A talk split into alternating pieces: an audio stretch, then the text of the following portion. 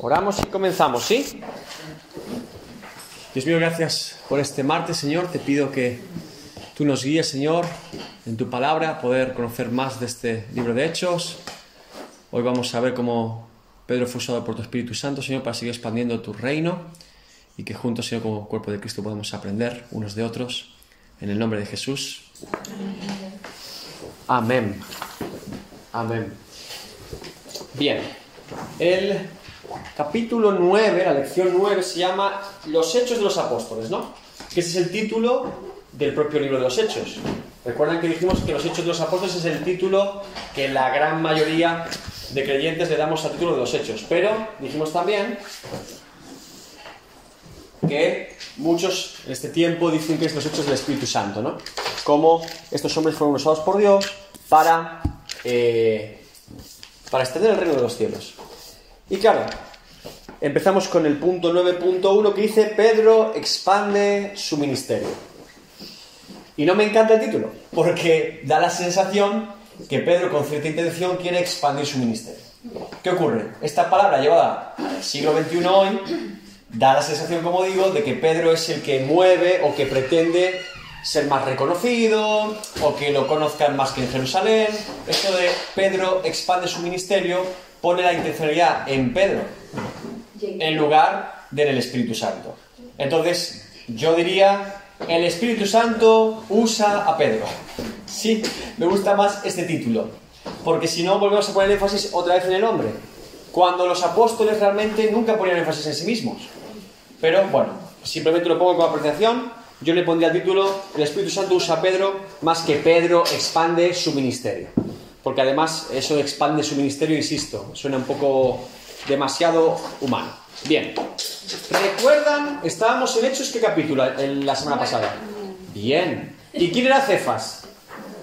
Pedro. Ah, bueno, bien. ¿Quién llamaba siempre a Cefas así?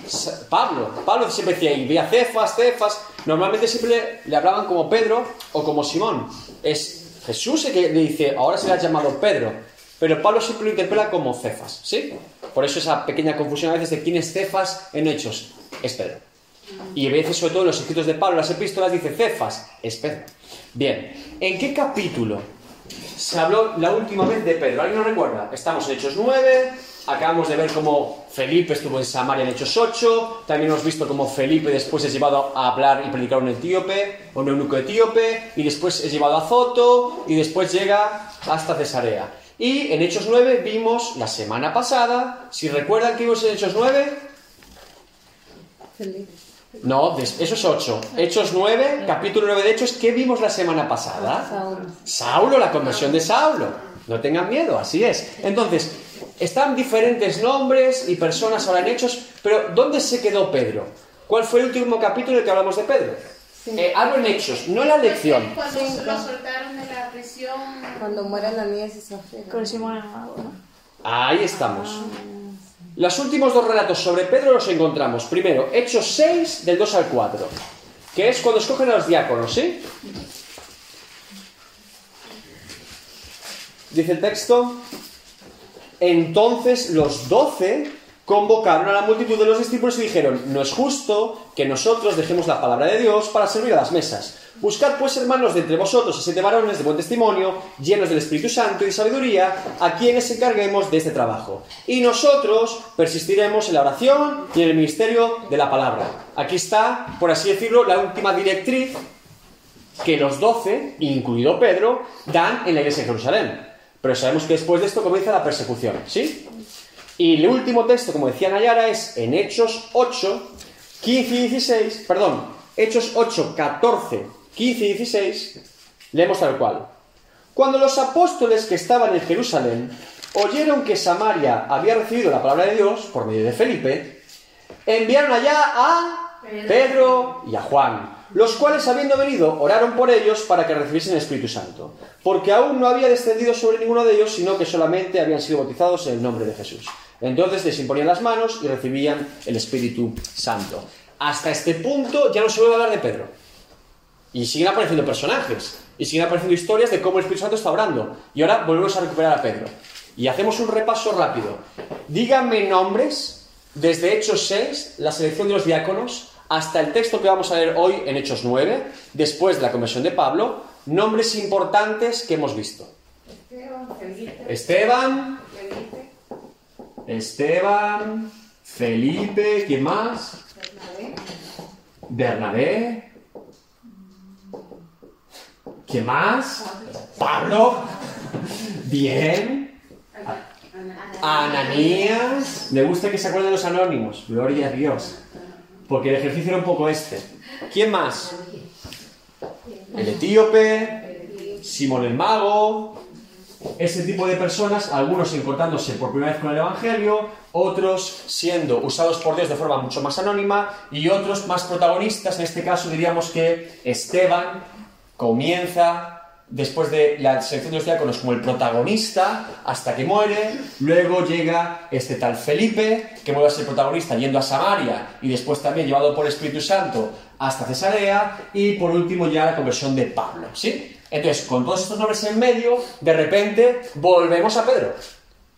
Recu- Recuerden que Pedro es la primera persona que se levanta en medio de Jerusalén predicando sobre que la venida del Espíritu Santo no es que estaban borrachos y locos, sino que era el cumplimiento de la profecía de Joel y que ellos habían matado al autor de la vida, ¿sí? Pedro sigue siendo una persona fundamental en la obra que está ocurriendo en Jerusalén. Bien, entonces, recuerdan que quedamos la semana pasada en Hechos 9:31, dice, entonces las iglesias tenían paz por toda Judea, Galilea y Samaria, y eran edificadas andando en el temor del Señor, y se acrecentaban fortalecidas por el Espíritu Santo. Así es como cerramos Hechos 9.31 la semana pasada. Después de la conversión de Pablo, llega la paz. Porque Pablo daba mucha guerra, ¿sí? Bien. Entonces, ¿por qué Pedro no vuelve rápidamente a Jerusalén? Y vemos que ahora el relato habla de que sigue por otras regiones de Judea. ¿Por qué no vuelve a Jerusalén y se queda solo trabajando en Jerusalén? ¿Por qué va en Hechos 9.32? Aconteció Pedro, visitando a todos, vino también a los santos que habitaban en Lida. ¿Por qué?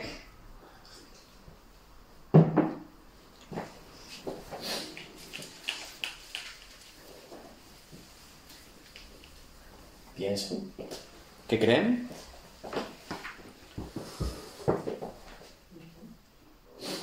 ¿Cuál es el ministerio de Pedro? Fue llamado a... ¿Pero qué era? El rango en la iglesia era apóstol. Bien. Muy bien. ¿Qué había ocurrido con muchos creyentes? Debido a la persecución en Jerusalén, que se habían esparcido. Por lo tanto, tenemos creyentes en Jerusalén. Seguramente, algunos de ellos habían vuelto después de la no persecución, pero otros se habían esparcido no solo por Samaria, sino por toda Judea. Es decir, Jerusalén era el centro neurálgico de la iglesia, pero por la persecución, ese centro neurálgico se había abierto a diferentes pueblos y lugares y regiones. Entre ellos Lida, por ejemplo. ¿Sí? ¿Entendemos esto? Entonces, el ministerio apostólico no se centraba solo en supervisar una iglesia, sino a todos los creyentes. ¿Entendemos? ¿Y qué dice? Es muy interesante. ¿Qué dice el versículo 32? Aconteció que Pedro, visitando a quién? A todos. A todos los creyentes. Eso es un buen apóstol. A todos. No iglesia en Jerusalén, que era quizá la más grande y con sana doctrina. Va a visitar a todos. ¿Sí? ¿Entendemos esto? Y dice, visitando a todos, vino también a quién?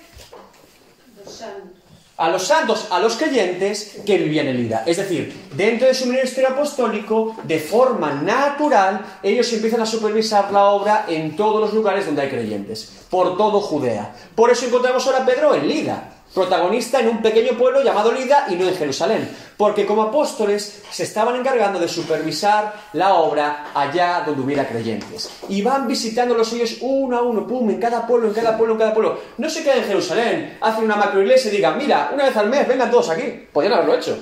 Pero van a visitarlos a cada pueblo. ¿Sí? Este es el énfasis del texto. Muy bien. Entonces, Pedro no regresa a Jerusalén y se queda trabajando solo en Jerusalén cuando vuelve la paz, sino que empiezan a trabajar en todo lugar y región dentro de Judea donde haya creyentes. ¿Sí? Importante. Bien. ¿Qué se encuentra Pedro cuando llega al pueblo de Lida? ¿Qué se encuentra allí? Eneas, Eneas. Muy bien. ¿Y qué le pasa a Eneas? Está paralítico. ¿Durante cuánto tiempo? Ocho años. Es decir, no nació paralítico, sino que había tenido un tipo de lesión o algo había ocurrido para estar durante ocho años paralítico. No era su condición natural, sino que había tenido un problema, un suceso, no sabemos el qué, pero por un momento en su vida, Eneas ahora es paralítico. Y lleva ocho años, ¿qué dice? ¿Dónde está? En cama. Es una parálisis severa, no es una pequeña cojera. Está postrado en una cama, no puede trabajar, no puede hacer vida normal. Probablemente es una lesión medular, es algo serio. Y se ve que este Eneas tiene cierta relevancia porque nombran su nombre, Lucas, y porque entendemos que Lida todo el mundo lo conocía porque lo vamos a ver después. Era importante Eneas. A lo mejor no económicamente, pero sí lo conocían. En el pueblo Eneas era querido. Pues el Eneas, querido por todo el pueblo, un día se cayó, yo que sé, de una cornisa y se partió la médula. Y lleva ocho años postrado en una cama. Y Pedro, en su visita apostólica, supervisando la obra, le dicen, oye, tenemos un vecino Eneas que lleva ocho años en la cama. ¿Sí? Este es el contexto. Bien. ¿Qué hace Pedro cuando ora por Eneas? Leamos Hechos 9:34. ¿Qué le dice Pedro? Jesucristo te sana.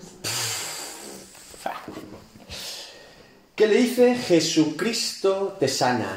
Levántate y haz tu cama. Y enseguida se levantó. ¿Quién es el protagonista de la sanidad de Eneas? Oh, oh. Entonces no era el ungido Pedro. No era el que iba con un traje blanco de 10 mil dólares por allí. No. Le dice Jesucristo te sana. La autoridad apostólica está sometida al poder de Cristo. Todo el tiempo, todo el tiempo. Jesucristo te sana. Qué gran palabra. Porque en todo momento podemos ver que lo que preside al apóstol Pedro y a los siervos de Dios en esa época es exaltar a Cristo. No dice, yo te sano. Recuerden que después el relato dice que la sombra de Pedro sanaba a los enfermos. La gente... Pero no era, no tenían afán de buscar su propia gloria. Todo lo contrario.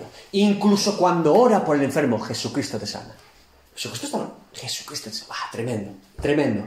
Entonces, ¿qué pasó después de que Eneas fue sanado?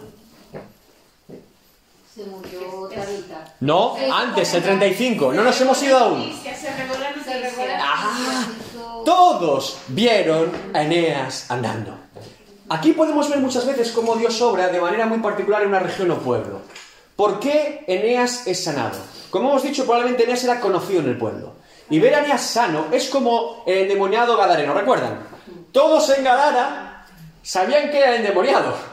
Rompía los grilletes, iba desnudo, le pegaba... Todos sabían que era ese tipo. Ver ese tipo cuerdo, ¿quién te dejó así? Cristo. Cambia total. Todo el foco empieza. ¿Qué ha pasado aquí? No es una persona cualquiera, es alguien reconocible en el pueblo. Todo el mundo lo conoce. Y a Eneas le pasa lo mismo. Todos pueden ver que ahora Eneas anda. Pero lleva ocho años en una cama. ¿Y qué hace de pie? Un testimonio claro de que Dios está irrumpiendo. Y muchas veces Dios utiliza los Eneas, los endemoniados gadarenos, que no conocemos su nombre, para obrar y comenzar a impulsar un avivamiento en un lugar. Algo dramático que nadie puede ignorar. El borracho del pueblo, el alcalde del pueblo, el hijo del alcalde. ¡Boom! Llega, Espíritu Santo, actúa y la gente se queda esperando. ¿Qué pasa aquí? Entonces, qué interesante. Porque dice que todos vieron a Eneas andando, ¿no? Y seguimos el 935. ¿Y qué dice? Y le vieron todos los que habitaban en Lida y en Sarón, los cuales se... ¡Anda! ¿A quién? ¿No a Pedro? No montó un ministerio apostólico, Pedro. Y dijo, voy a montar una iglesia para que recaudar fondos para el ministerio. ¿Se convirtieron a quién? Al Señor. Muy interesante. Esto, hermanos, nos quiere decir, sutilmente, solo con esta frase del autor Lucas, que Pedro no había cambiado en ningún momento su predicación. Tenemos la predicación de Pedro en Hechos 2 y otra predicación de Pedro en Hechos 3 cuando salen al paralítico, ah, perdón, al cojo de la puerta de la hermosa, ¿sí? Cojo de nacimiento. Pedro, aunque han pasado los capítulos, sigue siendo el mismo Pedro de Hechos 2 y Hechos 3. Porque qué casualidad que la gente ve a alguien sanado y se convierten a Jesucristo. Entonces, quiere decir que el mensaje de Pedro es Cristo. Bien, el mensaje de Pedro es semejante a uno que vamos a volver a leer porque es uno de mis pasajes favoritos. Hechos 3, del 11 al 16. Después de que Pedro y Juan le dijeron a ese hombre, levántate y anda. Esto lo leímos el domingo en la predicación. Y teniendo asidos a Pedro y a Juan el cojo, que había sido sanado, todo el pueblo atónito concurrió a ellos al pórtico que se llama Salomón. Viendo esto, Pedro respondió al pueblo, varones israelitas, ¿por qué os maravilláis de esto? ¿O por qué ponéis los ojos en nosotros, como si por nuestro poder o piedad hubiésemos hecho andar a este? El Dios de Abraham, de Isaac y de Jacob, el Dios de nuestros padres, ha glorificado a su Hijo Jesús, a quien vosotros entregasteis y negasteis delante de Pilato, cuando éste había resuelto poner en libertad. Mas vosotros negasteis al santo y al justo, y pedisteis que se os diese un homicida, y matasteis al autor de la vida, a quien Dios ha resucitado de los muertos, del cual nosotros somos testigos, y por la fe en su nombre, a este que vosotros veis y conocéis, le ha confirmado su nombre, y la fe que es por él ha dado a éste esta completa sanidad en presencia de todos vosotros. El mensaje de Pedro es cristocéntrico. El mensaje de los apóstoles es cristocéntrico. Y puedes ir a todas las epístolas del Nuevo Testamento, a cualquiera de ellos, y son cristocéntricos. Esteban era cristocéntrico. Felipe era cristocéntrico. Todos ellos eran cristocéntricos. Pero el mensaje del Evangelio de hoy, año 2023, siglo XXI, no siempre es cristocéntrico. Y algo falla. Porque queremos del poder de Cristo, pero no queremos la autoridad de Cristo. Queremos las bendiciones de Cristo, pero no queremos que Cristo sea el Señor.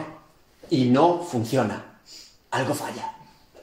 Siempre Cristo, siempre Cristo. No pueden evitarlo, es como que es un paso obligatorio, es natural. No pueden ignorarlo, no les puede pasar por alto, no se puede ir a dormir por la noche sin hablar de Cristo, no era posible.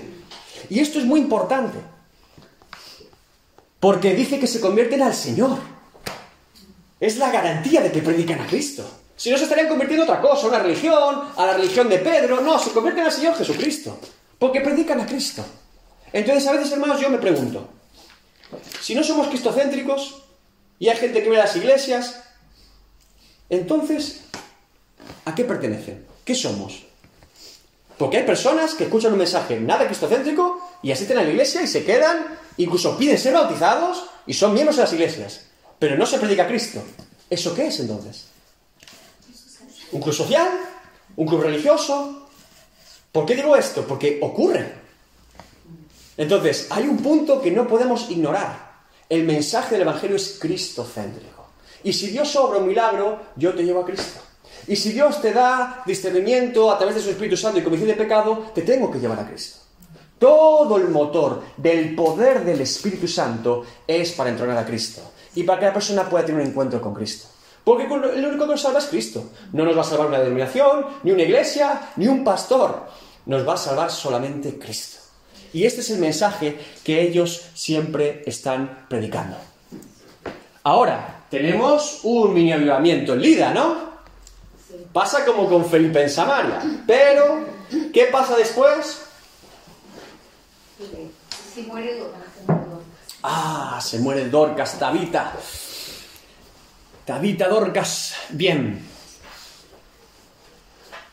¿Por qué va Pedro a Jope a orar por Dorcas, que ya está muerta?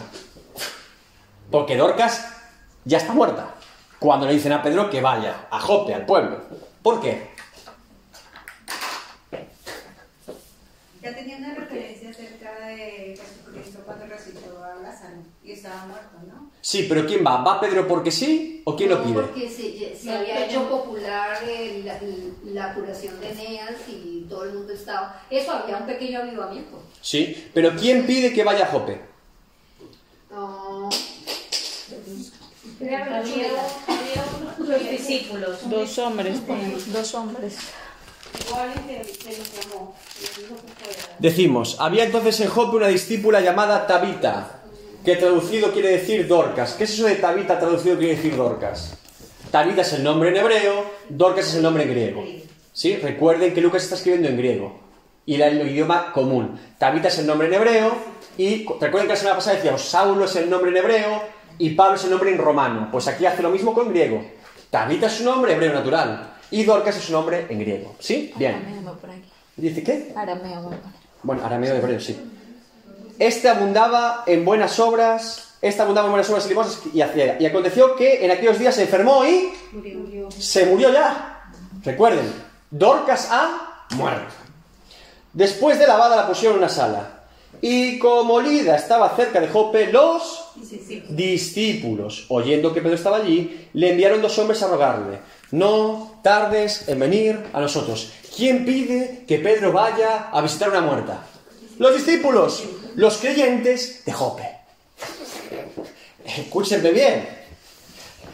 Unos creyentes le piden a Pedro que venga a visitar una muerta. Ahí se está moviendo algo, se llama fe. Fe.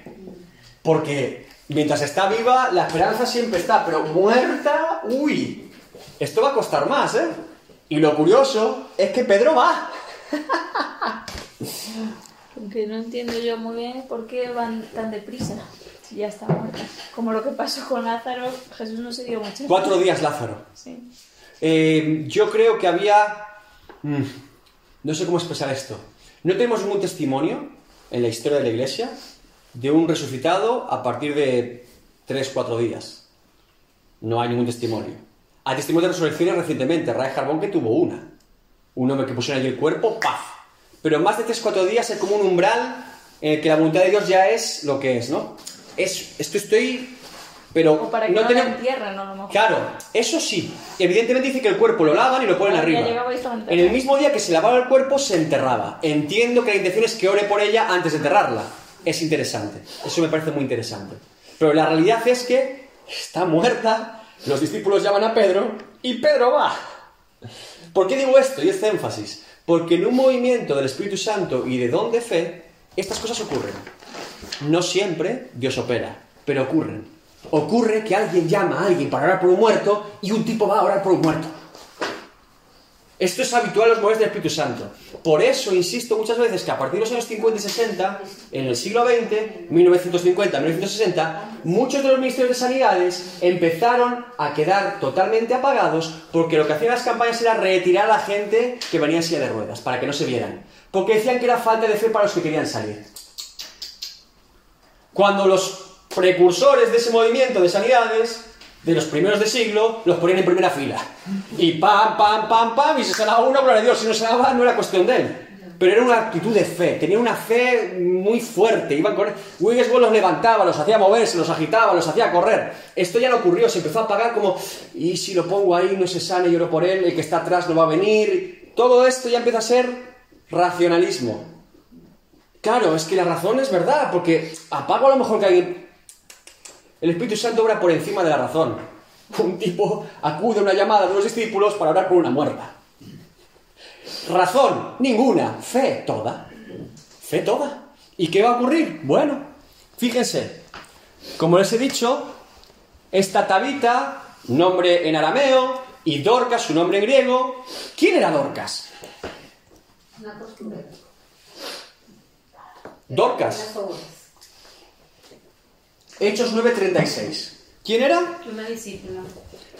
Una discípula, es decir, era creyente. ¿Y qué más? Esta, esta abundaba en qué? Buenas obras. En buenas obras. En buenas obras. Era de buen testimonio, ¿sí? Y en limosnas que hacía. Bien. Ahora vamos a Hechos 9:40, clave. Fíjense, Pedro. ¿Cómo actúa Pedro en Hechos 9:40 en la resurrección de Dorcas? Vamos a leer el texto despacio. Dice. Entonces, ¿qué dice? Sacando a todos. Sacando a todos, Pedro se puso de rodillas y oró. Y volviéndose al cuerpo dijo, Tabita, nombre en hebreo, levántate.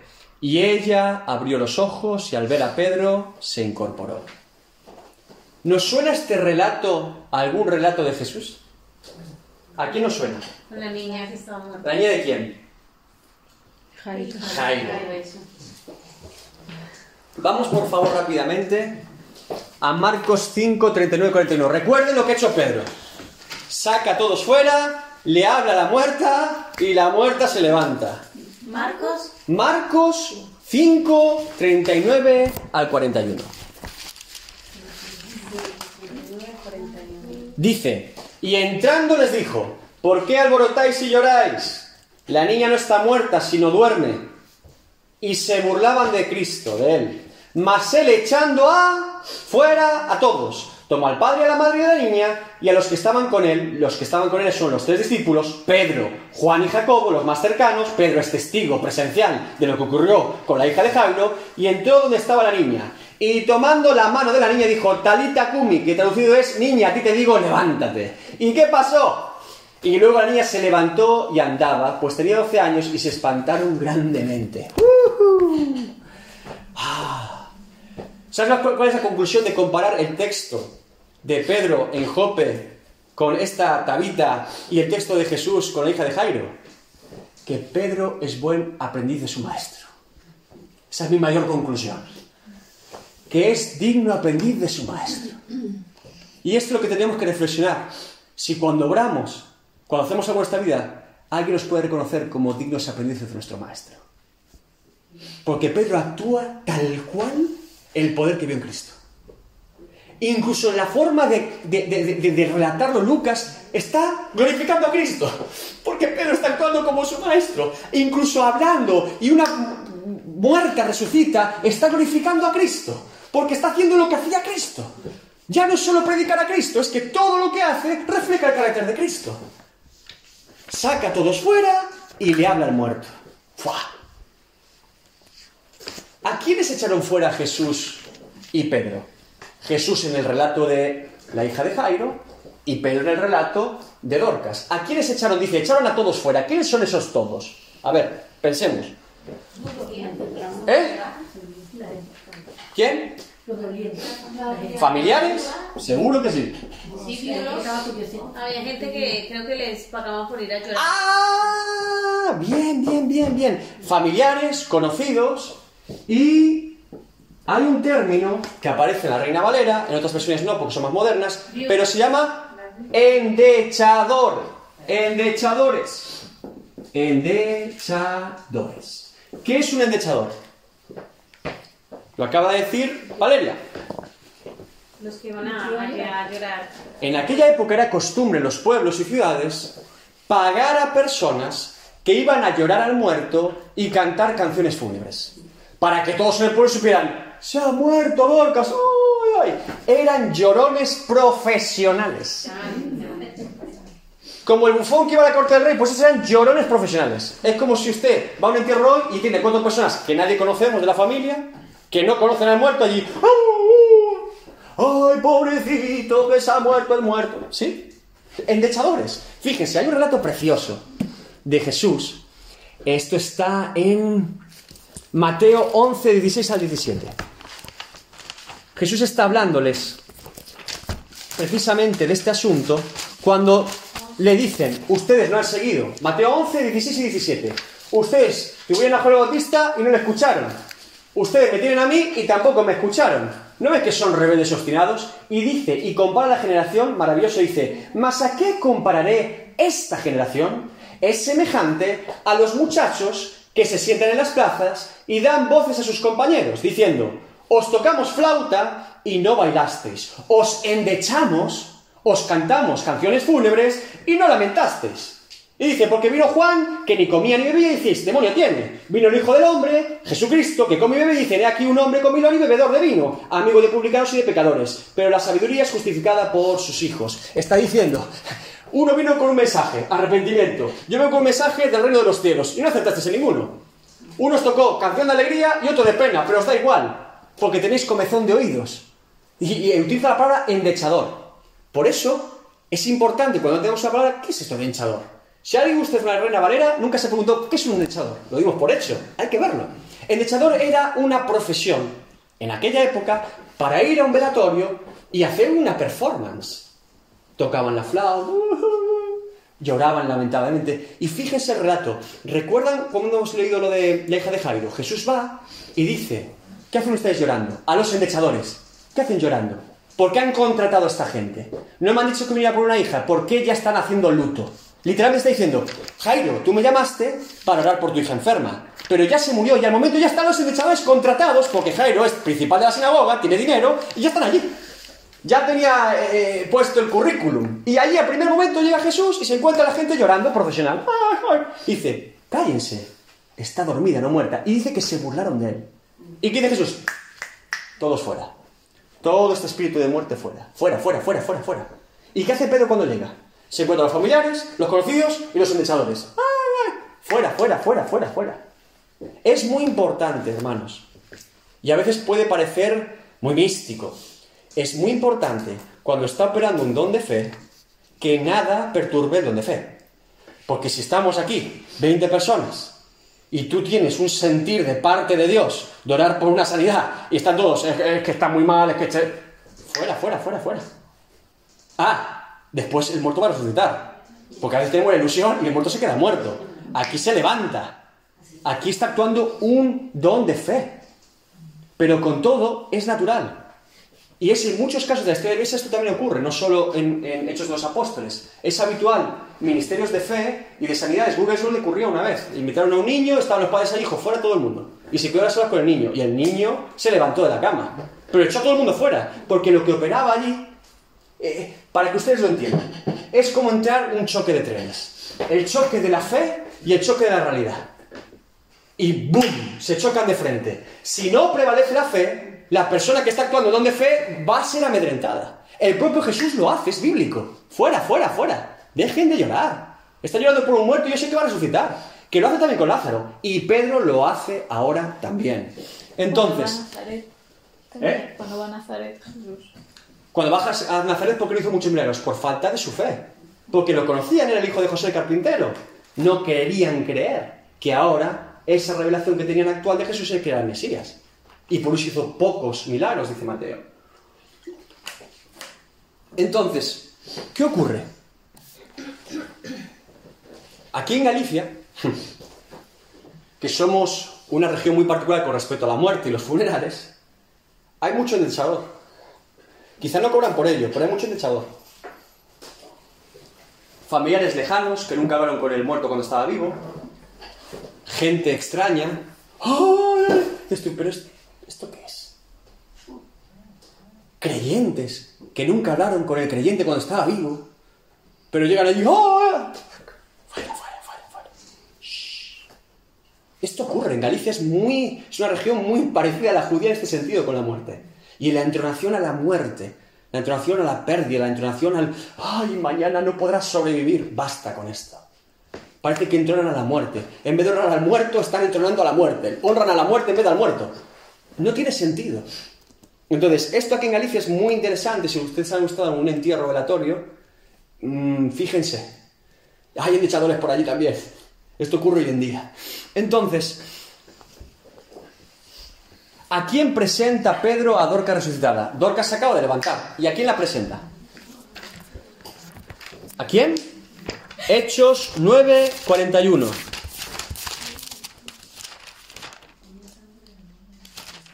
A los santos y las viudas. Ah. Es decir, los creyentes llaman a Pedro. Pedro se presenta delante de la muerta, echa todos los incrédulos fuera, ora por la muerta, la muerta resucita y Pedro da testimonio de la muerte resucitada a los discípulos y a los creyentes que le habían llamado. ¿Y a quién más? Y a las viudas. Ah, qué interesante de las viudas. ¿Por qué creen que el texto incluye a las viudas? para resaltar el ministerio de Dorcas. Ella era una mujer que hacía buenas obras y las viudas eran pobres, pobres. Muy bien.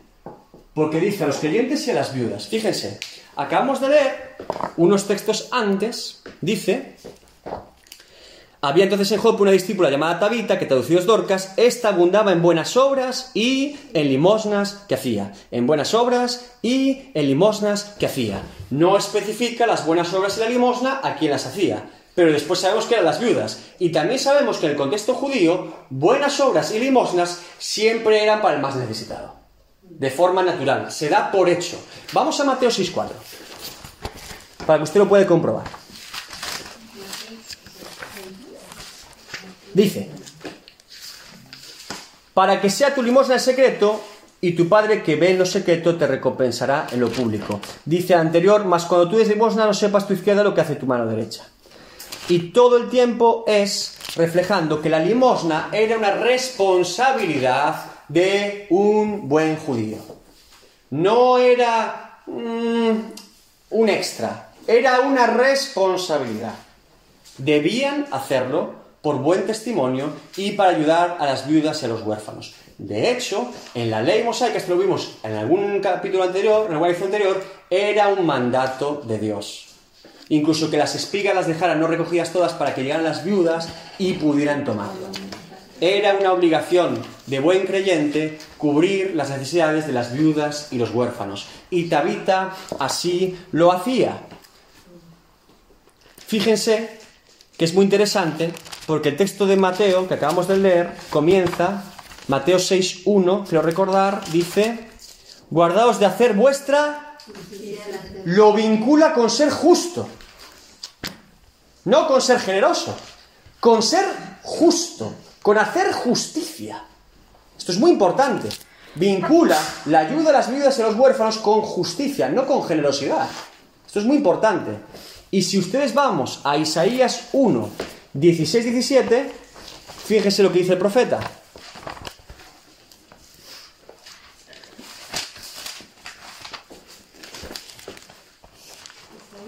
Uno. Así comienza el profeta. Dice, lavaos y limpiaos, quitad la iniquidad de vuestras obras. Isaías 1, 16 y 17. Lavaos y limpiaos, quitad la iniquidad de vuestras obras de delante de mis ojos. Dejad de hacer lo malo. Aprended a hacer el bien. Buscad el juicio, otra vez justicia. Restituid al agraviado. Haced justicia otra vez al huérfano. Amparad a la viuda. Para Dios, cualquier judío que creyera en Dios y que no amparara y sustentara huérfano y viudo era injusto. Insisto, no era una actitud de... era muy generoso, era injusto.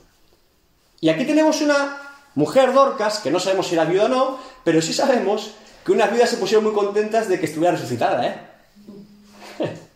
Porque se la presenta a los discípulos y a las viudas, probablemente sustentadas por Dorcas, porque hacía buenas obras y daba limosnas.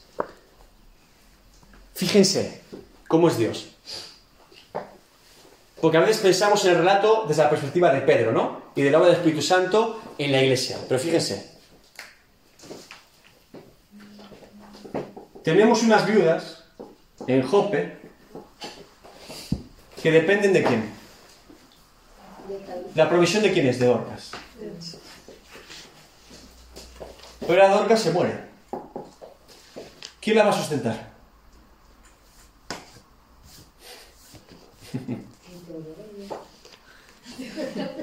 Sí, en teoría la iglesia es verdad. La iglesia debe hacerlo. ¿Y sabes lo que hizo la iglesia? Se resucitó. La iglesia lo que hizo fue traer otra vez a Dorcas.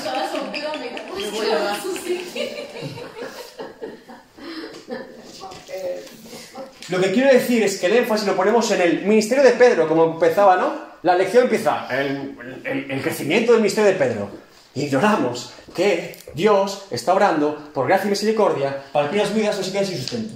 Y llama a Pedro, que podría estar en Jerusalén, lo llama de un pueblo donde hay un avivamiento, traído por la fe de unos discípulos, unos creyentes allí, que ore por una muerte que resucita. Y las viudas vuelven a tener sustento. ¿Quiénes son las protagonistas? ¡Las viudas! ¡Las viudas!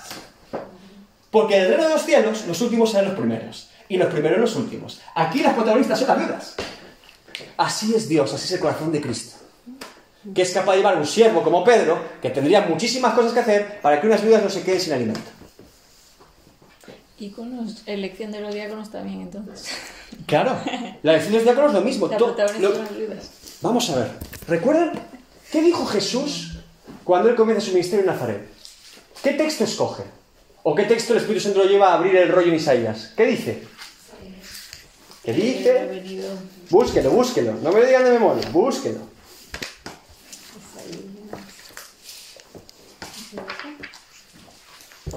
O váyanse al relato del Evangelio, que es más fácil de encontrarlo. A ver dónde tengo yo esto. Tiene que estar. ¿Es Lucas? Ah, ah, ah. Es el Espíritu está sobre mí, Isaías 61. Vale, pero ¿cuál es el relato del Nuevo Testamento? Lucas. Si, si lo buscan en Isaías 61 seguramente te dará referencia. Pues dímelo. No, yo no tengo referencia.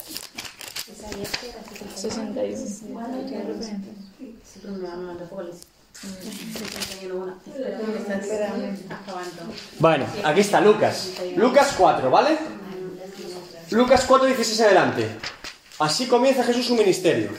Y lo comienza en Nazaret. Recuerden, acaba de pasar por el bautismo, muy importante, y después la tentación. Y ahora viene después de la tentación 40 días y 40 noches sin comer, y llega a Nazaret.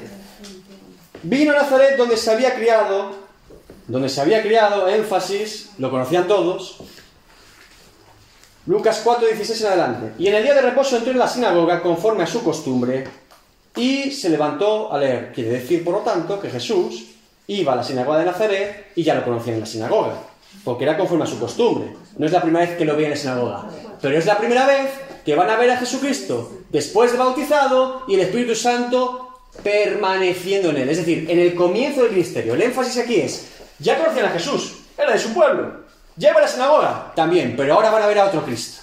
Ahora van a ver a Jesucristo, no Jesús el hijo de José el carpintero y María, no, no. Ahora van a ver al Mesías. ¿Y cómo comienzan las primeras palabras de su ministerio? Y se le dio el libro del profeta Isaías. Y habiendo abierto el libro, es decir, tenía todos los textos para escoger. Recuerde que tenemos Isaías, Isaías 53. Tenemos Isaías también que van a hacer de una virgen. Podía coger muchos relatos que confirmaran su llamado mesiánico, ¿verdad?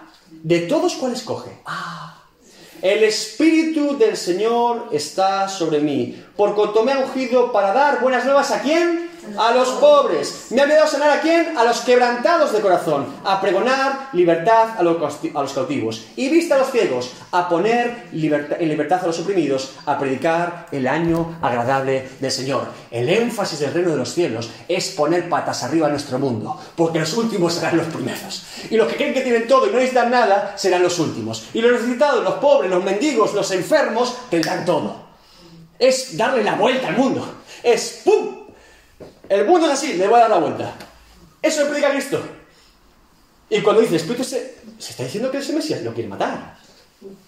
Pero fíjese el énfasis de Jesús. Comienza poniendo patas arriba al mundo conocido. El reino de los cielos. No el reino de este mundo. Ya conocemos el reino de este mundo. Ya sabemos que los ricos se hacen más ricos, los pobres más pobres. La injusticia social. Jesús viene a cambiar y trae el reino de los cielos. Y ahora tenemos unas viudas sustentadas por Cristo por medio de la obra de su Espíritu Santo en Pedro. ¿Sí? Bien. Entonces, ¿qué pasó después de la resurrección de Dorcas? Hechos 9:42. Leímos lo que pasó después en, la, en Lida, ¿verdad? ¿Y ahora qué pasa después de lo de Eneas? Hechos 9:42. Esto fue notorio en todo y muchos creyeron en Pedro. ¡No! ¡Qué casualidad! Vuelven a creer en el Señor. Che, ¿qué? ¿Cómo puede ser? ¿Qué, qué casualidad, ¿verdad? O sea que Pedro cambió el mensaje en Jope. Dijo, bueno, ya han escuchado mucho de Cristo. Ahora van a escuchar un poco de Pedro.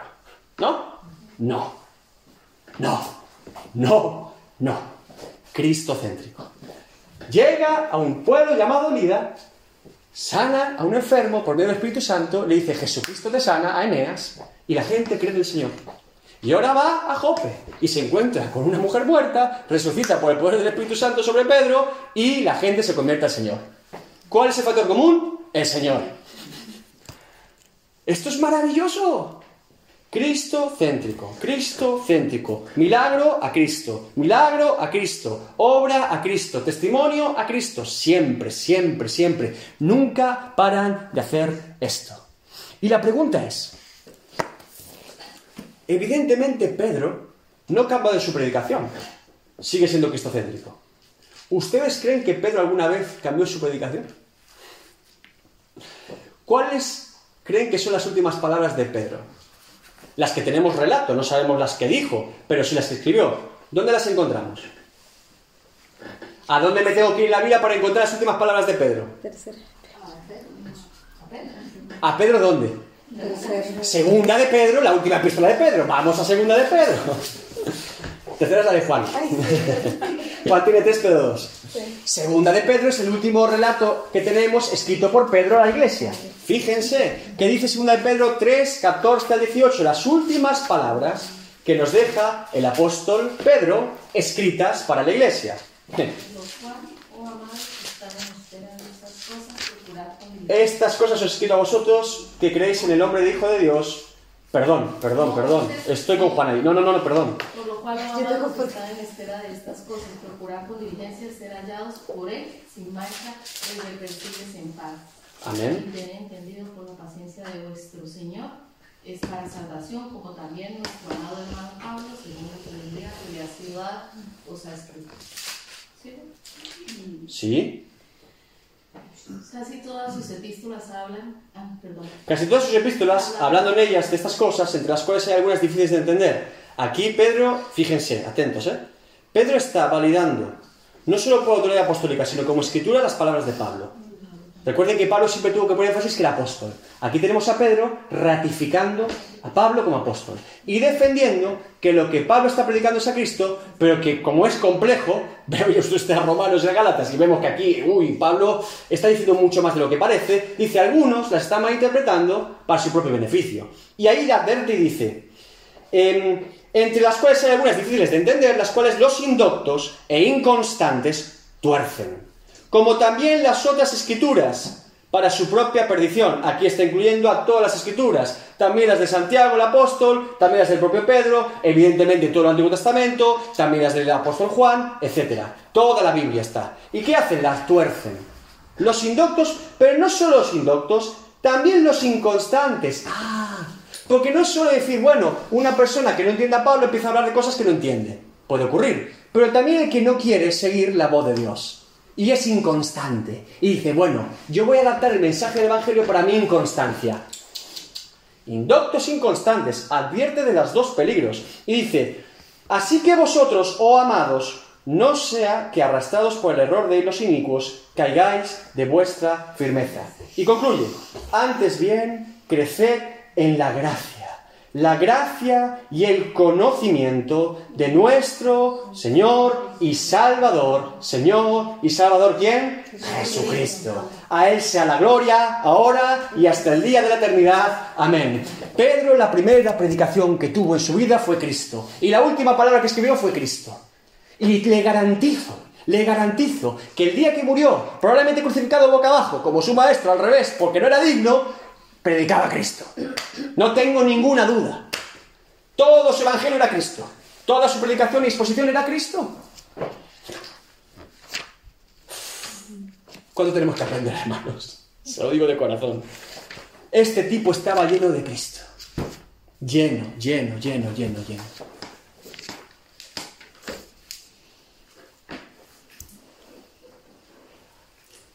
A veces siento que cada vez que tenemos una oportunidad de predicar el Evangelio y nos vamos por las ramas y vamos de, no, es que los tiempos finales, la doctrina de no sé qué, estamos perdiendo una oportunidad de predicar a Cristo. Por eso, hombres como Spurgeon decían, si no has predicado a Cristo, tu predicación no es una predicación. Ah, pero prediqué tres puntos, hice aquí toda la milética perfecta. No me impresiona. ¿Dónde estaba Cristo? No, lo doy por hecho. Ah, lo das por hecho. Yo no doy por hecho nada. No yo no dé por hecho nada, nunca. No doy por hecho nada. A Cristo se le predica, a Cristo se le entrona. No doy por hecho jamás la entronación de Cristo, y menos hoy, y menos hoy. Bien. Después de un avivamiento en Jope, ¿qué pasa con Pedro? Porque recuerden, va a Lida y empieza a mover, mucha gente se convierte. Y ahora está en Jope, un pueblo cercano, y mucha gente se convierte. ¿Qué hace Pedro? ¿Hace lo mismo que Felipe? ¿Qué hizo Felipe después de Samaria? Fue llevado por el Espíritu Santo a dónde? Sí, terminó en Cesarea, pero ¿cómo, fue la vuelta de Felipe? Vamos a repasar, que son olvidadizos. Ah, Felipe está ¿dónde? En Sa Samaria. ¿Y ahora qué le dice el Espíritu Santo? Un ángel primero le dice, vete al camino de dónde? De Jerusalén hasta Gaza. Por este camino se encuentra con etíope. Después el Espíritu Santo se lo lleva a Zoto. Aquí está el mar Mediterráneo. Y de aquí va subiendo predicado a todo el mundo hasta Cesarea, ¿sí? Hace una vuelta completa por todo Judea. Es decir, evangelista, Samaria, de Jerusalén a Gaza, de Gaza a Zoto, de Zoto a Cesarea, y se establece allí. Y sabemos después que tenía cuatro hijas profetisas y todo este tema que lo vemos después al final de Hechos. Bien. Este hombre es itinerante. Pum, pum, pum, pum, pum. Ahora, fíjense en el detalle. Leamos Hechos 9:43. ¿Hace Pedro lo mismo? ¿Qué hace Pedro? No, no, no. Y aconteció que se quedó muchos días. ¡Anda! ¿Pero por qué Pedro se queda muchos días? ¿No había más obra que hacer por Judea? ¿Por qué se queda muchos días? Piensen. Creo que por los recién convertidos, por las, el enseñamiento que había en ese instante. Porque Felipe es evangelista, pero Pedro es apóstol. Y Pedro tiene que no solo evangelizar, que lo hacía, no solo venir con sanidades y milagros, como Felipe, que también, sino que consolidar la obra. Porque el llamado de Pedro no es el mismo que el llamado que tiene Felipe. Y este es el énfasis que hago siempre. Son diferentes llamados. Por eso Pedro se queda muchos días. Y aquí el énfasis es precioso porque dice muchos días Lucas. Quiere decir que para discipular a la gente requiere muchos días. Porque después con Cornelio lo van a buscar allí. Claro, él se queda allí, Se pero que son muchos días. Porque no se discipula una persona en un día. Se le predica el Evangelio y puede convertirse y pasar de las tinieblas a la luz en un instante. Pero ahora es una nueva criatura en Cristo. Y él es apóstol, no evangelista solamente. ¿Ha evangelizado? Evidentemente sí. ¿Puede operar en diferentes dones y ministerios? Evidentemente así, es apóstol. Pero ahora, por su responsabilidad apostólica, se queda muchos días cuidando la obra y el rebaño que acaba de empezar en Jope y que también ha empezado en Lida. Porque su ministerio no es el mismo que el de Felipe. Felipe al tercer día diría, ya llevo muchos. ¿Yo aquí qué hago? ¿Dónde está el siguiente qué? ¿Entienden? Porque es evangelista. Pero Pedro es apóstol. Bueno, Pablo a veces se queda mucho. queda- Pablo se quedaba a veces más tiempo, pero a Pablo muchas veces lo echaban. Pablo los sinagogas lo mataban. Pablo, Pablo no se quedaba más porque no podía. Al pobre Pablo lo echaban. Este se queda. Entonces,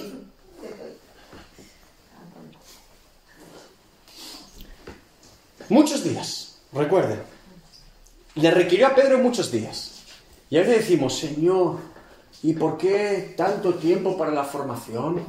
¿Y por qué tanto tiempo para la enseñanza? ¿Y por qué tanto tiempo para tratar mi carácter? ¿Por qué no me coges y me haces nuevo y ya? Uh, ¿Mm? Dios puede hacerlo, ¿eh? Dios puede hacerlo. Pero también le digo, a Pedro le lleva muchos días. No demanden más de lo que le mandó el Espíritu Santo a Pedro. ¿Sí? Porque decimos, quiero todo ya. Bueno, a Pedro le llevo muchos días. Yo me amparo en Pedro. Le llevo muchos días a Pedro. Es muy interesante ver cómo Pedro, por su intención apostólica y su llamado, se queda con la, con la congregación. Esto es precioso.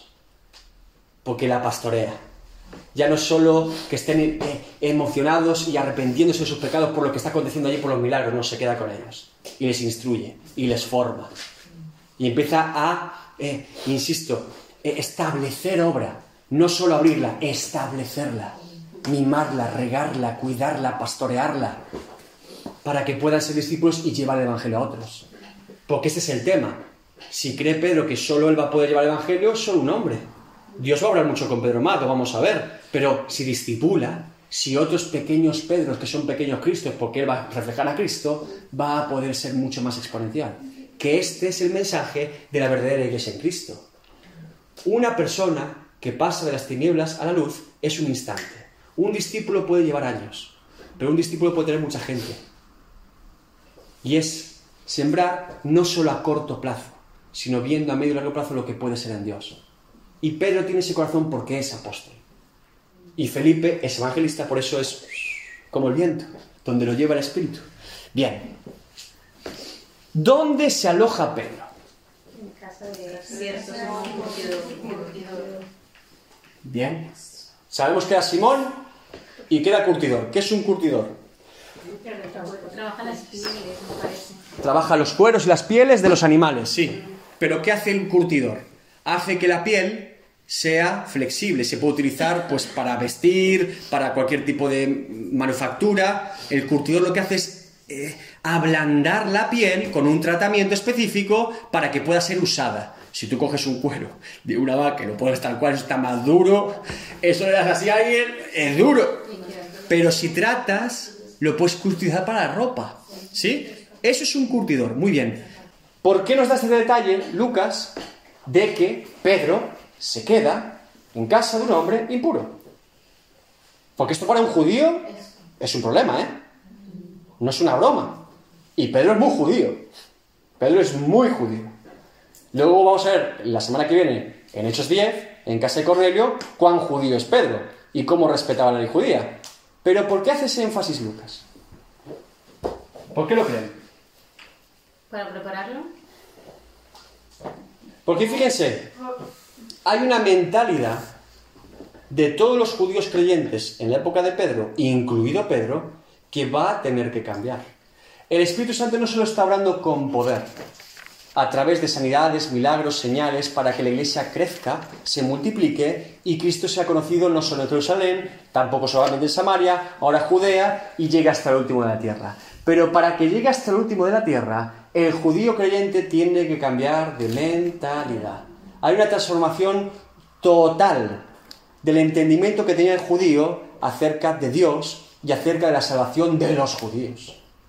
Porque hasta este momento, la mayoría de judíos creyentes, Pedro también, seguían creyendo que sí, yo voy a los judíos y voy a los samaritanos, ok, y aceptan a Cristo. Pero en el momento que aceptan a Cristo tienen que ser prosélitos, tienen que seguir las costumbres judías, circuncidarse, hacer todas las fiestas, todo, todo el pack completo.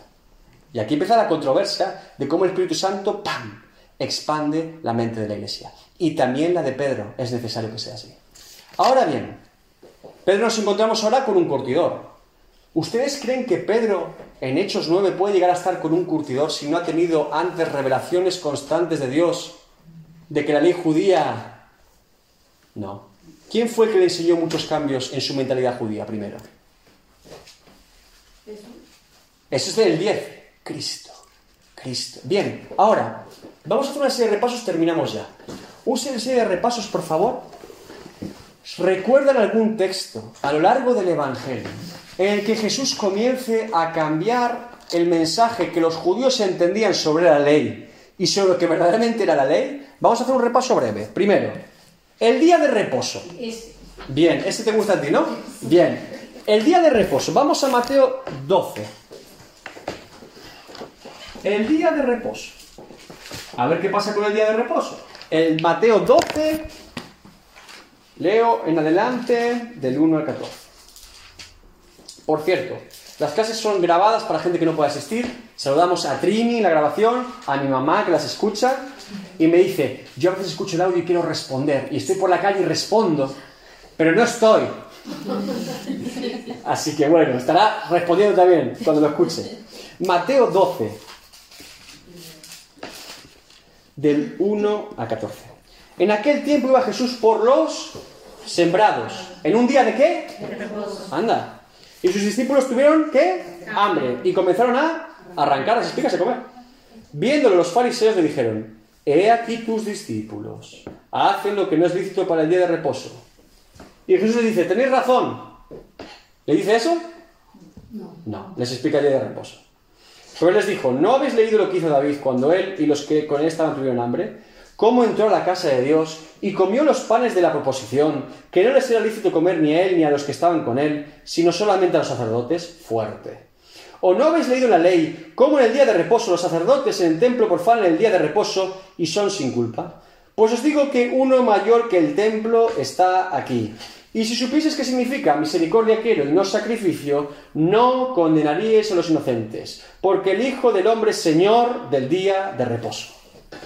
Y no solo les explica que Él está por encima día de reposo, que Él mismo instauró la ley, sino que después continúa, se va a una sinagoga, ve un hombre con la mano seca delante de todos y dice, ¿es lícito sanarlo o no? Estamos en día de reposo. ¿Y qué hace? Lo sana. Esto era una locura para los fariseos. Para los discípulos, ¡uf! quizá tomar las espigas por hambre, bueno, lo decía no la ley, pero sí la tradición. Pero de sanar el día de reposo ya se empiezan a expandir. Porque ven a Jesús orar en día de reposo, cuando ningún rabino lo haría, pero Jesús sí. Eso ya es una controversia, es algo novedoso para sus propios discípulos como judíos. Recuerden que tenemos al celote, que es un sicario, tenemos a Pedro, Juan y Jacobo, que eran de la ley, ¡uh! tenemos a Mateo, que es un publicano, ahí está todo mezclado. Natanael, que era un judío justo, allí había gente que conocía. Y ahora lo ven, salen en día de reposo y les deja comer espigas en día de reposo. Primera controversia y primera expansión de la mente del judío por Cristo. Segunda, vamos a Mateo 19, 13 al 15. Segunda expansión a nuestra mente para entender cómo obra Dios. Mateo 19 del 13 al 15.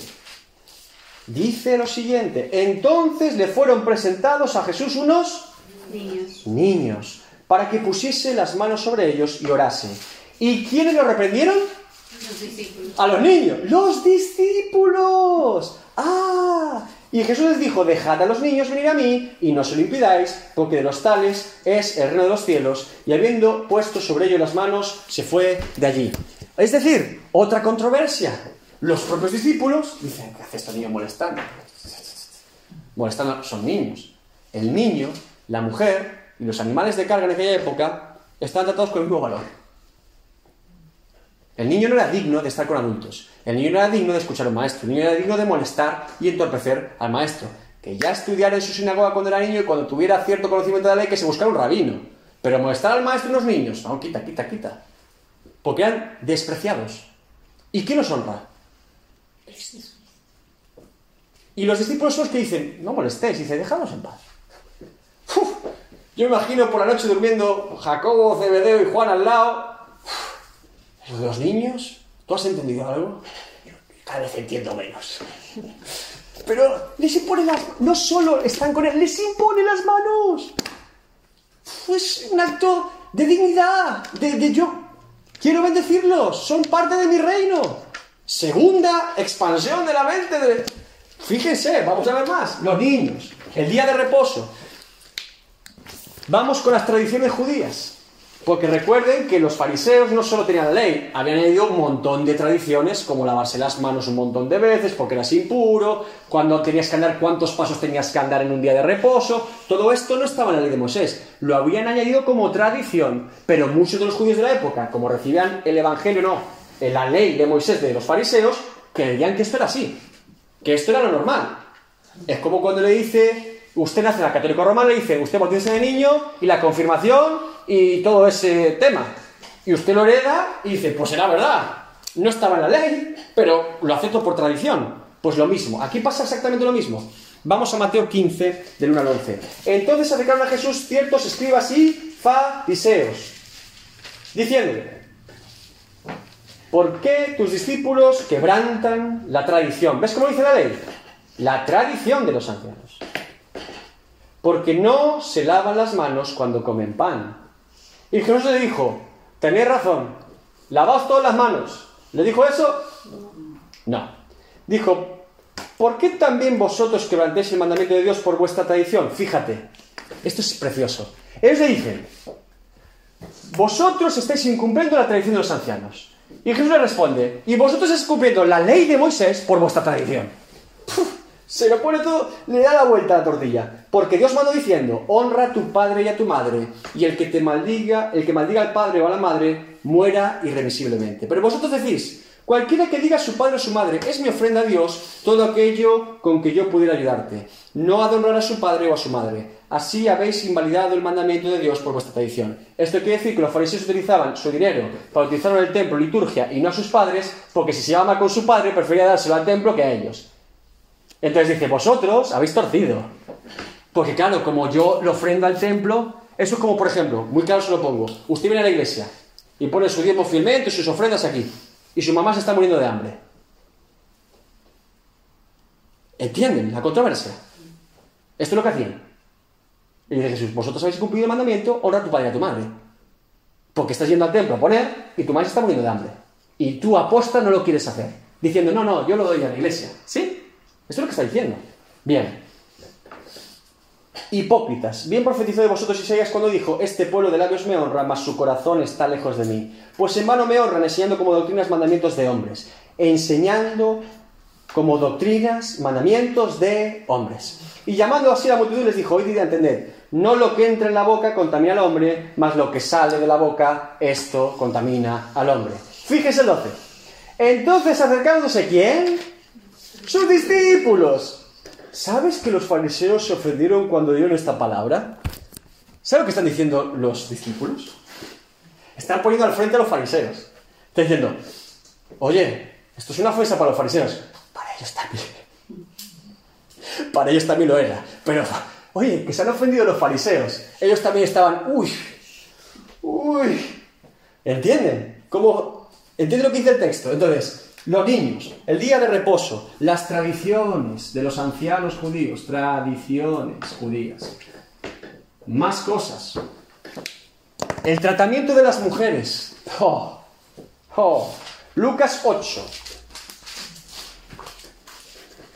Lucas 8 del 1 al 3. Dice. Aconteció después que Jesús iba por todas las ciudades y aldeas, predicando y anunciando el Evangelio del reino de Dios, y los doce con él. Y los doce apóstoles con él. ¿Y quién más? Y algunas mujeres que habían sido qué? Sanadas de espíritus malos y enfermedades. María, que se llamaba Magdalena, de la que habían salido siete demonios, Juana, mujer de Chuza, intendente de Herodes, y Susana, y otras muchas que le servían de sus bienes. Es decir, Jesús aceptó como discípulas a mujeres. ¿Me oyó? No solo imponía manos sobre los niños, sino que aceptó como discípulas a mujeres. Le adelanto, ningún rabino de la historia hizo jamás esto. Jesús sí. Y ahora usted piense que es usted de los doce, muy especial, soy discípulo de Jesús, del rabino, y es el Mesías, porque creían que era el Mesías. Y al lado tienes a María Magdalena. Esta mujer es... mm. Pero van a pensar que es un rabino cualquiera, o peor aún, es un rabino malo, porque están aquí compartiendo con mujeres. Y Jesús, déjenla, déjenla. Les recuerdo que cuando Jesús va a casa de Marta y de María y de Lázaro, María estaba a los pies, escuchando al maestro con los hombres. Y nunca le dijo, vete a cocinar. No, no, no, luego que te lo cuenten los hombres. Estaba allí y nadie abrió la boca. A ver quién abría la boca a decirle que María era su discípula. ¡Ah! María, le- vamos, se movía. Y Jesús decía, fuerte. Otro cambio de mentalidad al pueblo judío. ¿Tenemos más? Hemos leído antes, Mateo 6 del 1 al 4. ¿Cómo dar las limosnas? Y las buenas obras. Guardaos de hacer vuestra justicia delante de los hombres, para ser vistos de ellos. De otra manera no tendréis recompensa de vuestro Padre que está en los cielos. Cuando pues des limosna, no hagas tocar trompeta delante de ti, como hacen los hipócritas de las sinagogas y en las calles, para ser alabados de los hombres. De cierto te digo que ya tienen su recompensa. Mas cuando tú des limosna, no sepa tu izquierda lo que hace tu derecha, para que sea tu limosna en secreto. Y tu Padre que ve lo secreto, te recompensará en lo público. Era habitual que ya que encima doy limosna y encima voy a dar un aporte económico, que todo el mundo me vea, por lo menos. Oye, ¡ey! ¡Tóqueme trompeta! La ofrenda para el leproso. Y no pasó el vecino. Voy a venir después. Tú imagínate al mendigo esperando y el otro. Doy, no doy, doy. Ahora. Porque la costumbre. Y Jesús dice, basta. ¿Crees que tenéis recompensa en los cielos? Estés equivocados. Ponle mil euros al tipo. Ahí se te quedó. Porque no es una cuestión del dinero y de que te vean los hombres, es una cuestión del corazón. Que nadie sepa. Yo me imagino después. Entonces quiere decir que tengo que ir a las 3 de la mañana por. Sí. Ahí a la a la intemperie. Es, es tremendo. Entonces, el tratamiento de las limosnas y de las buenas obras también Otro más, seguimos justo, justo después. La oración y el ayuno. Primero la oración, el 5.6 dice, y cuando ores, no seas como los hipócritas, porque ellos aman orar en pie en las sinagogas y en las esquinas de las calles para ser vistos de los hombres. De cierto os digo que ya tienen su recompensa. Mas tú cuando ores, entra en tu aposento y cerrada la puerta, ora a tu Padre que está en secreto y tu Padre que ve en lo secreto te recompensará en lo público. Y después tenemos justo después en el 16, cuando ayunéis, no seáis austeros como los hipócritas, porque ellos demudan su rostro para mostrar a los hombres que ayunan, de cierto os digo que ya tienen su recompensa. Pero tú cuando ayunes, unge tu cabeza y lava tu rostro para no mostrar a los hombres que ayunas, sino a tu Padre que está en los cielos en el secreto. Y tu Padre que ve en lo secreto te recompensará en lo público. ¿Sí? La oración, el ayuno. Hay muchos más textos, estoy haciendo un breve resumen, hay muchas más cosas. Él, por ejemplo, un momento trata y dice, había un fariseo en una sinagoga diciendo, oh Señor, Gracias porque no soy como el pecador publicano. Y el pecador publicano, no soy digno. Dice, fue escuchado antes este, justificado antes que este loco. Todo el tiempo así. Todo el tiempo así. ¿Oísteis que fue dicho? No adulterarás. Yo os digo, el que viene a mujer para y adultera su corazón. Todo el tiempo así. Todo el tiempo así. Y esta, este mensaje, los discípulos estaban allí, escuchando el mensaje. Es un cambio de mentalidad, un cambio de mentalidad, una renovación de todo lo que habían entendido, oído, creído y habían sido formados y enseñados en su sinagoga. Todo un cambio, todo un cambio de mentalidad. Y no solo esto, lo más fuerte, también tuvo que cambiar la mentalidad de quién era el Mesías. Que esto es lo más fuerte para Pedro. Porque Pedro, Pedro no fue capaz de digerirlo hasta que lo vio resucitado. Pedro no fue capaz de entender, no solo Pedro, Judas evidentemente también, que lo entregó, pero muchos de sus discípulos cuando oyeron no eran capaces de entender lo que estaba ocurriendo. No podían concebir que el Mesías que iba a venir al mundo iba a ser apresado, iba a ser enjuiciado por una cruz. Era demasiado fuerte para su entendimiento. No podían entenderlo. Era una controversia tan fuerte. Y creo que me acompaña usted a Juan 18, terminamos ya. porque usted va a entender dos relatos. 18, 10 al 11. Recuerde, mira, Pedro tiene dos fases muy importantes que usted tiene que entender de lo que estoy explicando. Esta es la segunda, pero hay una anterior. Pedro fue el hombre que le dijo a Jesús, no vayas a una cruz. Cuando Jesús dice, voy a una cruz. Y voy a pagar y tengo que ir y es así que ocurrir. Profetiza que tiene que ocurrirse como cumplimiento de las escrituras. Y Pedro dice, no. Porque Pedro no puede entender en ese momento, todavía, que Jesús tenga que morir. Y menos en una cruz. Y menos eh, abandonado por todos y menos sufriendo. Y este punto que preside la mente de Pedro y dice, apártate de mi Satanás, Pedro sigue dándole vueltas al asunto. Por eso cuando dice, y todos me abandonáis y me dice, yo no te negaré. Aunque estos te negaren, yo estoy ahí. ¿Sí? Porque él, iba a defender al Mesías. Como si el Mesías necesitara defensa. Este es el problema. Pedro cree que puede salvar a Jesús. Sin entender que es Jesús el que lo está salvando. Y así somos a veces. ¿Qué ocurre? Vamos a Juan 18. Dice, verso 10.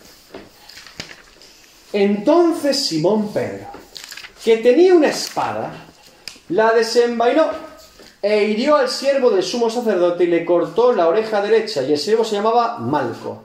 Jesús entonces dijo a Pedro, mete tu espada en la vaina, la copa que el Padre me ha dado, no la he de beber. ¿Qué copa es esa? La copa de la ira, la misma copa que dice pasa de mí esta copa. Por eso siempre que en este tiempo que Jesús no tuvo miedo a una cruz, ni un látigo romano, ni ser ajusticiado, ni ser abandonado por sus discípulos, no tenía temor físico, ni temor, ni temor moral o mental. Lo que está hablando Jesús en todo momento en Getsemaní es la separación con el Padre. Porque si yo digo que Jesús tuvo miedo físico, habiendo advertido a sus discípulos previamente que él iba a resucitar, habiendo advertido a sus discípulos que iba a sufrir, y diciendo a sus discípulos que cuando los persiguieran en su nombre no tuvieran miedo, ahora tiene miedo Jesús. No, no, no, no, eso es una blasfemia. Eso es una locura. Jesús tuvo miedo, ni se lo piense. De hecho, se entrega a él. De hecho, cuando le corta la oreja, sana al tipo. ¿Tú te crees que no tiene el control de la situación Jesús? ¿Crees que no puede mandar a mil ángeles y fulminarlos a todos? Pero no abrió su boca. Este es el énfasis de todo el Evangelio y de toda la pasión de Cristo que dramatizan como si un hombre herido y... Sí, claro que sufrió, cruelmente, porque una muerte terrible. Pero la separación del Padre es lo que le dolió a Cristo más que todas las cosas. Y cargar nuestro pecado siendo justo. El justo por los injustos. Este es el énfasis de la cruz. ¿Y qué ocurre? Que Pedro cree que puede salvar al Mesías. Hasta el último instante. ¡Ja! Le corto la oreja. No me lo toquen. ¿Entienden? Pedro también tuvo que entender que Cristo era el Mesías y que el Mesías tenía que padecer. Pero también vio y entendió que el Mesías al tercer día resucitó. Y el Pedro que encontramos es un Pedro cambiado de mentalidad poco a poco y ahora sigue cambiando de mentalidad, porque Jesucristo fue a los cielos, pero él se va a Samaria. A los samaritanos, Pedro. Uy, este Pedro. Interesante. Ahora con un curtidor. Sigue expandiendo su mentalidad al Espíritu Santo. Y la semana que viene veremos en Hechos 10 como hay un punto más. Porque sigue un cambio de mentalidad. Era necesario. Y a veces, hermanos, nos cuesta mucho actualizarnos a la voz del Espíritu Santo.